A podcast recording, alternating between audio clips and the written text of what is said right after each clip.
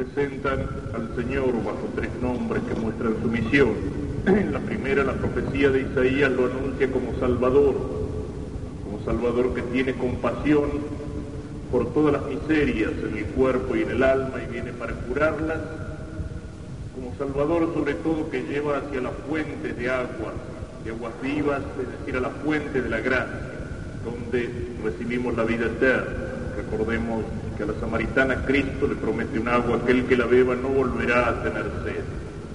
Cristo es el Salvador anunciado. En la lectura de la carta a los hebreos, Cristo aparece como sacerdote, es decir, como mediador entre Dios y los hombres. Él se ha hecho como uno de nosotros y al hacerse hombre puede ofrecer en nombre nuestro y en nombre suyo sacrificio a Dios por nuestros pecados. Dice en la epístola a los hebreos que todo sacerdote tiene que ofrecer sacrificios no solamente por los pecados del pueblo, sino también por sus propios pecados, y que esto lo hace compasivo del, por la de la debilidad humana. Cristo no es así, o sea, Cristo no necesita, no puede ofrecer sacrificio por sus propios pecados porque Él se hizo semejante a nosotros en todo menos en el pecado. Sin embargo, al hacerse semejante a nosotros conoció nuestra debilidad y Él cargó nuestros pecados sobre sus hombros y en la cruz Cristo pagó por nosotros y Cristo en la cruz está hecho figura del pecado. El sacerdote misericordioso que sin tener pecado carga sobre sí los pecados y ofrece el sacrificio y se ofrece a sí mismo el sacrificio por los pecados de todos los hombres.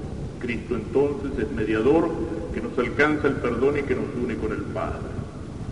Salvador entonces, mediador, sacerdote, y la tercera figura es la que nos da el Evangelio, en la curación del ciego que se acerca a Cristo. Durante la cuaresma, la iglesia nos pone aquel texto también del ciego de nacimiento, para mostrarnos a Cristo como luz, más de una vez hemos señalado que en todos los milagros de Cristo, que son milagros reales, curación de ciego real, físico, hay sin embargo un simbolismo más profundo. Cristo muestra su misión en sus milagros. Cristo muestra el poder de Dios, pero Cristo muestra también el sentido de su misión en los milagros. Cristo abre los ojos del ciego que están cerrados para la luz del sol, para la luz del día, para la luz de los colores ciego vive aquí en el mundo en una oscuridad perpetua. Cristo lo cura, pero esta curación es también un símbolo real de aquella otra luz que Cristo viene a traer. Cristo es la luz, Cristo es la luz para el alma, y el hombre está ciego en el alma. Recuerden que Santo Tomás en su oración para comenzar el estudio habla de la doble oscuridad en la que nací, la oscuridad del pecado y la oscuridad de la ignorancia. Cristo es la luz que viene a disolver esas dos oscuridades, oscuridad del pecado porque nos alcanza la gracia, la oscuridad de la ignorancia porque Cristo con sus palabras nos muestra a Dios. El que vive lejos de Cristo, el que vive en la ignorancia, en el error, en el pecado, vive en la oscuridad. Es como si fuera ciego en el alma. Por más que conozca las cosas del mundo, las conoce como conoce el ciego, al tanteo no conoce el sentido y la realidad más profunda de las cosas del mundo. Y a veces ese hombre, de ese hombre lejos de Dios, de ese hombre que está vagando en las tinieblas del error, en las tinieblas del pecado, surge como un grito, como un grito hacia Cristo. Ya es la gracia de Dios que lo empuja, ya es la gracia de Dios la que le hace dar este primer grito. El hombre reconoce que está en la oscuridad, eso es lo primero. Todo esto es error, todo esto es mentira, todo esto es inmundicia, todo esto es nada más que tiniebla. Y entonces siente el deseo de la luz y grita, Jesús, hijo de David, ten piedad de mí. Y al principio quieren hacerlo callar, quieren apartarlo de Cristo.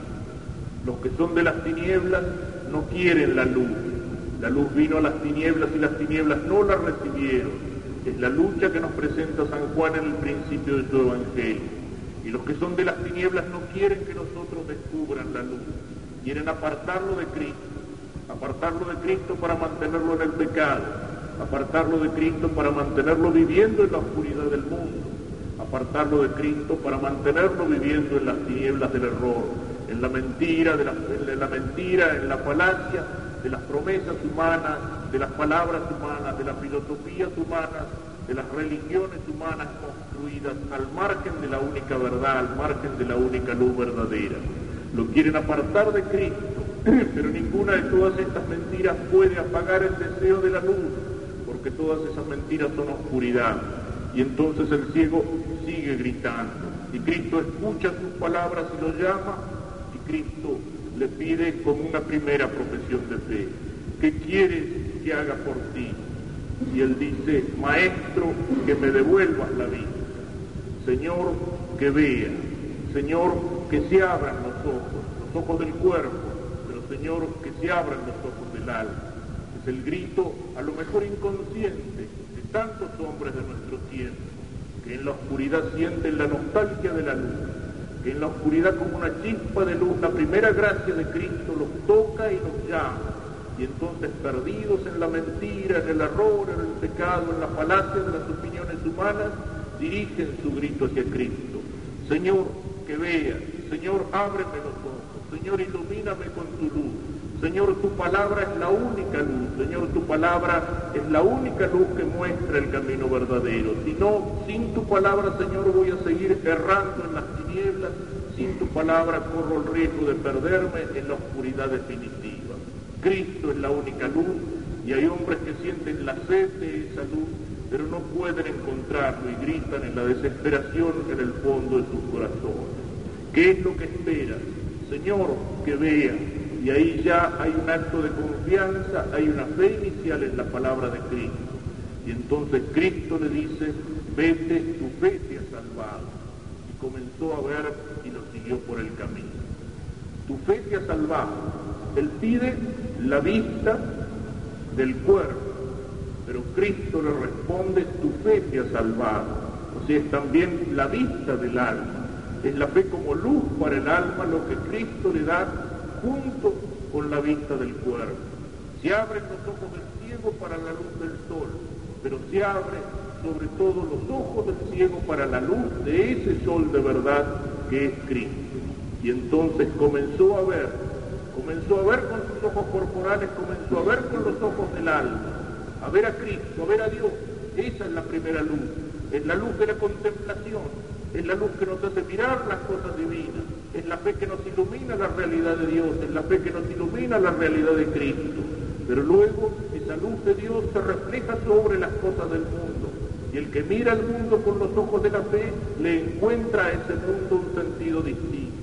Y ahora le repugna lo que antes amaba y ahora rechaza lo que antes amaba y al revés, ahora le encuentra sentido y ahora ama lo que antes desconocía, lo que antes despreciaba. El mundo iluminado por la luz de Cristo, el mundo mirado con los ojos de la fe, el mundo en el cual se refleja esa luz divina, es un mundo nuevo, es un mundo distinto, es un mundo lleno de luz. Y en ese mundo, al descubrir ese mundo, el ciego se pone en el seguimiento de Cristo.